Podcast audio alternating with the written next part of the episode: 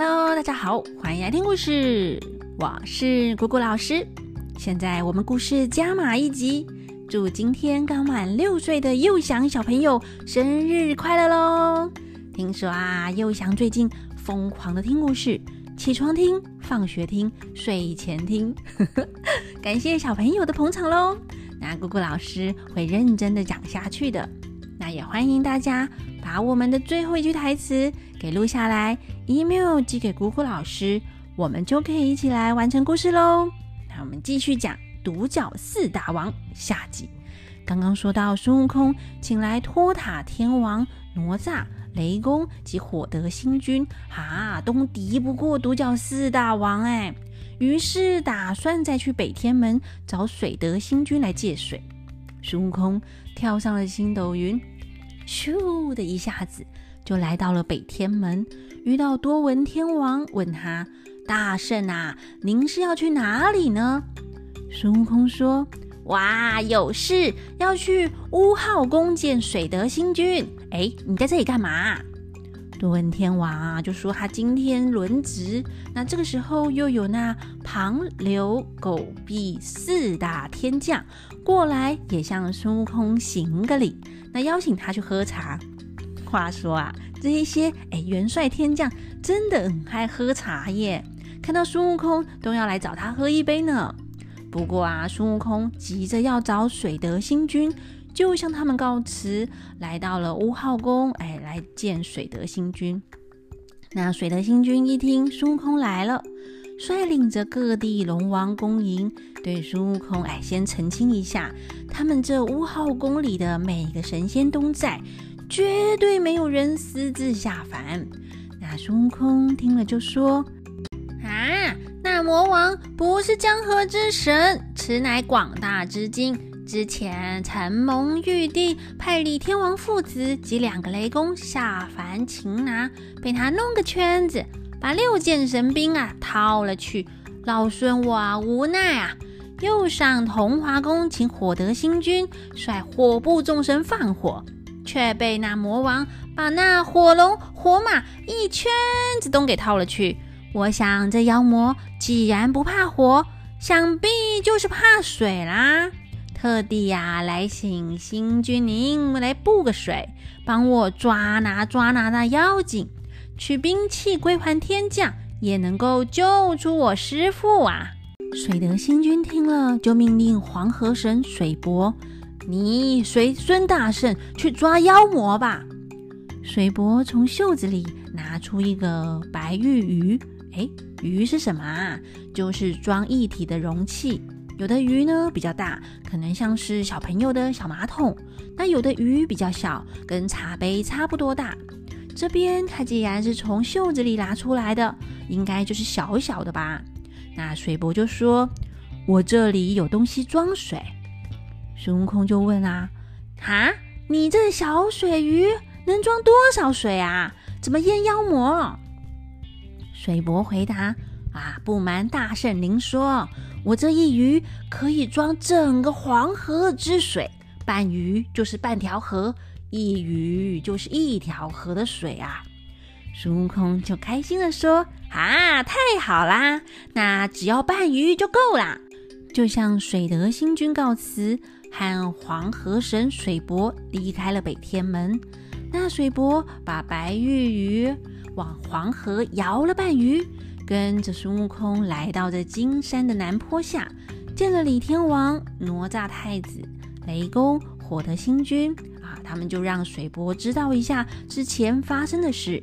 孙悟空说：“啊，先别多说啦，让水伯跟我过去，我叫他开门，门一开，不要等他出来，就将水往里面一倒，淹那妖魔一窝子，我再去捞师傅，再救活也不迟啊。”那水伯就听孙悟空的话，跟着他来到了洞口。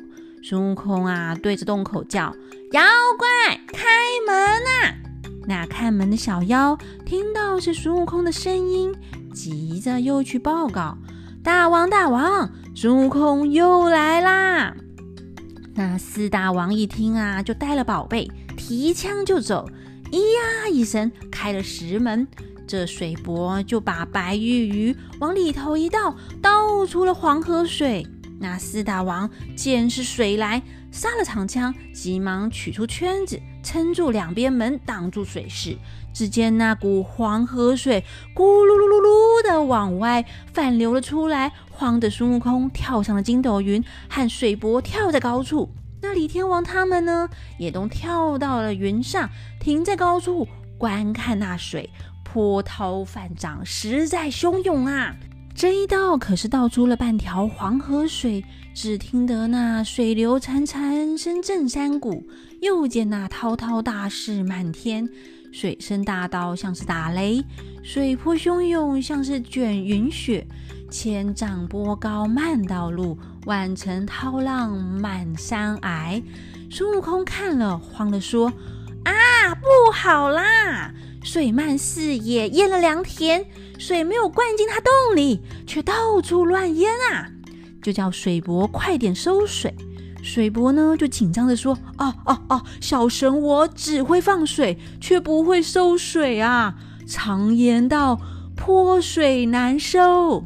咦，一转头，那座金山倒也高峻，这场水直往低处流，一下子啊，水都四散入溪流啦。”又见那洞口跳出了几只小妖，在门外吆吆喝喝，身拳卷袖，舞棒弄枪，依旧欢欢喜喜的在玩耍。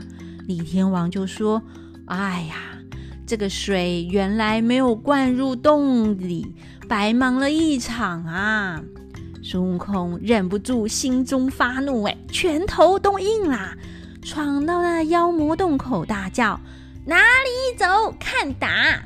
唬的那几只小妖丢了枪棒，跑入洞里，战兢兢的报告：“大王，大王，不好啦！孙悟空打来了！”那魔王挺着长枪迎出门叫：“哼，这泼猴不知好歹！你呀，几次打不过我，放水放火也拿我没办法，怎么又来送命啊？”孙悟空说：“哼！”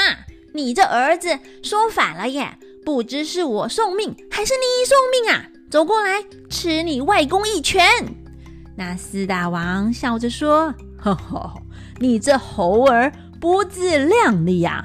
我使着枪，他却使拳，他那皮包骨的拳头只有核桃的大小，怎么撑得起锤子啊？啊，算了算了，我暂且把枪放下。”与你拳头对拳头，哎，这四大王还蛮有武德的耶。对方没有拿武器，那他也不拿武器啦。那四大王呢，就撩起衣服，拽开布，举起两个拳头来。他的拳头倒像是铁锤模样。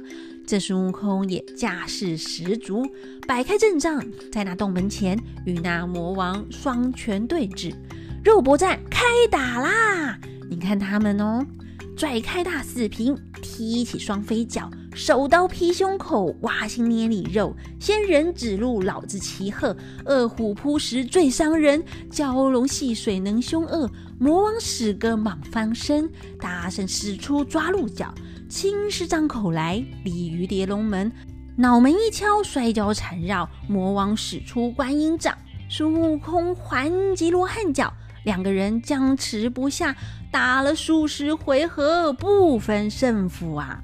他们两个在那洞门前厮打，只见那边高处的神仙们看得李天王厉声喝彩，获得星君鼓掌夸赞。那两个雷公与哪吒太子率众神跳到跟前，都要来相助。哎，这一边一群小妖摇旗呐喊，舞刀轮剑要一起上。孙悟空见苗头不对啊，拔下一把毫毛，往空中一撒，叫一声“变”，就变作三五十只小猴一涌而上，把那四大王给缠住，抱腿的抱腿，扯腰的扯腰，抓眼的抓眼，拔毛的拔毛。那四大王啊，慌啊，急把圈子拿出来。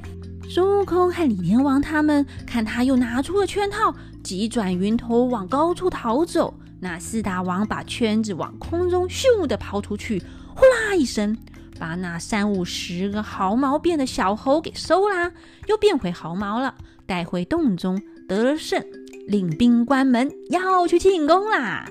这一边啊，孙悟空他们聚在一起，哪吒太子说：“孙大圣啊，您是个好汉啊，这一路拳打得好，打得妙呢。”孙悟空就笑着说：“各位在此观望啊，那魔王的本事比我老孙如何？”李天王讲：“他拳松脚慢，不如大圣您的身手矫捷。他看到我们过去时就开始慌了，又见你使出分身法来，他就急了，所以弄个圈好。”孙悟空说。啊，那魔王好治，就是那圈子难降。火德星君和水伯也说：“嗯，想要得胜，除非先拿了他那宝贝，才能抓住他。”孙悟空讲：“哎呀，他那宝贝如何拿到呢？除非是去偷来。”两个雷公啊，就笑着说。啊，若要说偷东西的话，除大圣外就没有别人啦。想当年大闹天宫时，大圣啊，您偷仙酒、偷蟠桃、偷太上老君的仙丹，那是何等的手段啊！今天正该拿来这里用用啊！孙悟空就说：“啊，好说好说。既然如此，哎，你们先坐坐，先坐坐，等我老孙打听打听去来。”哎，孙悟空这是要去偷东西了吗？孙悟空啊，就来到了金洞洞口，摇身一变，变做个小苍蝇。你看它翅膀薄如竹膜，身躯小似花心，手足比毛更粗，星星眼窟明明。专长呢，闻香逐气，飞时迅速如风。哎，可爱些些有用呢。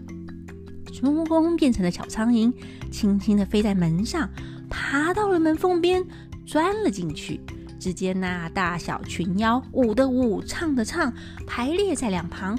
四大王高坐台上，前面摆着大鱼大肉、蔬菜水果，还有一把青瓷酒壶，香喷喷的养老爷教，大碗大碗的畅怀喝酒。孙悟空混在这一群小妖里，又变做一个欢头精，慢慢地靠近台边。但观察了老半天，哎，东看不见他的宝贝放在哪里耶，又抽身转去台后。那后厅上高吊着火龙火马，正在那哀鸣呢。一抬头就看见他的金箍棒靠在墙壁边，看着他心痒难过，就走了上前，拿了铁棒变回原形，使出浑身解数，一路棒打出去。慌的那群小妖胆战心惊，四大王措手不及，被他推倒了三个，放倒两个，打开一条血路，杀出了洞门啊！孙悟空得了金箍棒，出了洞门，跳上高处，满心欢喜来到众神前面。李天王就问：“啊，大圣，你这一场如何？”孙悟空说：“我老孙变成苍蝇进他洞去，那妖魔正在唱歌跳舞，吃庆功宴嘞。我转进他后面，忽然听到马叫龙吟。”知道是火部的东西，东边的墙壁呀，靠着我的金箍棒，是我老孙拿在手中一路打了出来啊。那大家就说啦：“啊，你的宝贝得了，那我们的宝贝何时到手啊？”孙悟空讲：“哈哈，不难不难，我有了这根铁棒，不管怎么的也要打倒他，取宝贝还给你们。”正讲到一半，只听到那山坡下锣鼓齐鸣，喊声震地。原来是四大王率众妖精来抓孙悟空啦！孙悟空看了，就叫喊着：“好，好，好，正合我意！啊，各位请坐坐，等我老孙再去抓他。”孙悟空举着金箍棒，对四大王迎面劈来，大叫：“泼魔，哪里走？看棒！”那四大王使枪顶住，大骂：“贼猴头，实在无礼！你怎么白天上门偷我东西呀？”孙悟空说：“哈，我打你这个不知死活的妖魔！你弄圈套，白天里抢我东西，哪一件是你的？不要走，吃你老爷爷棒！那魔王抡枪挡架，这一场好战，大圣施威猛，魔王也斗勇。这一个棒来如风响，那一个枪架似水流。只见那彩雾蒙蒙山岭暗，祥云霭霭树林稠。满天飞鸟皆停翅，四野狼虫尽缩头。一条铁棒无人敌，打遍西方万里游。哪敢长枪争对手，震天撼地破山头。他们两个这一场好战，不见高低誓不休啊！那四大王呢，和孙悟空打了三个时辰，哎，还是不分胜负。打着打着，天都要黑啦。四大王趁着长枪说：“哎，孙悟空，你先停手。”昏天暗地的，不是赌斗的好时间。我们先各自回去休息休息，我明天再和你拼斗。孙悟空就骂：“哼，你这魔头！我老孙的兴头才来，哎，管什么天黑天亮啊！我一定要和你定个输赢。”那魔王呢，就吆喝一声，虚晃一枪，哎，逃走啦！带着一群小妖转入洞中，把洞门紧紧的关上啦。到底孙悟空能不能乘胜追击，打败四大王呢？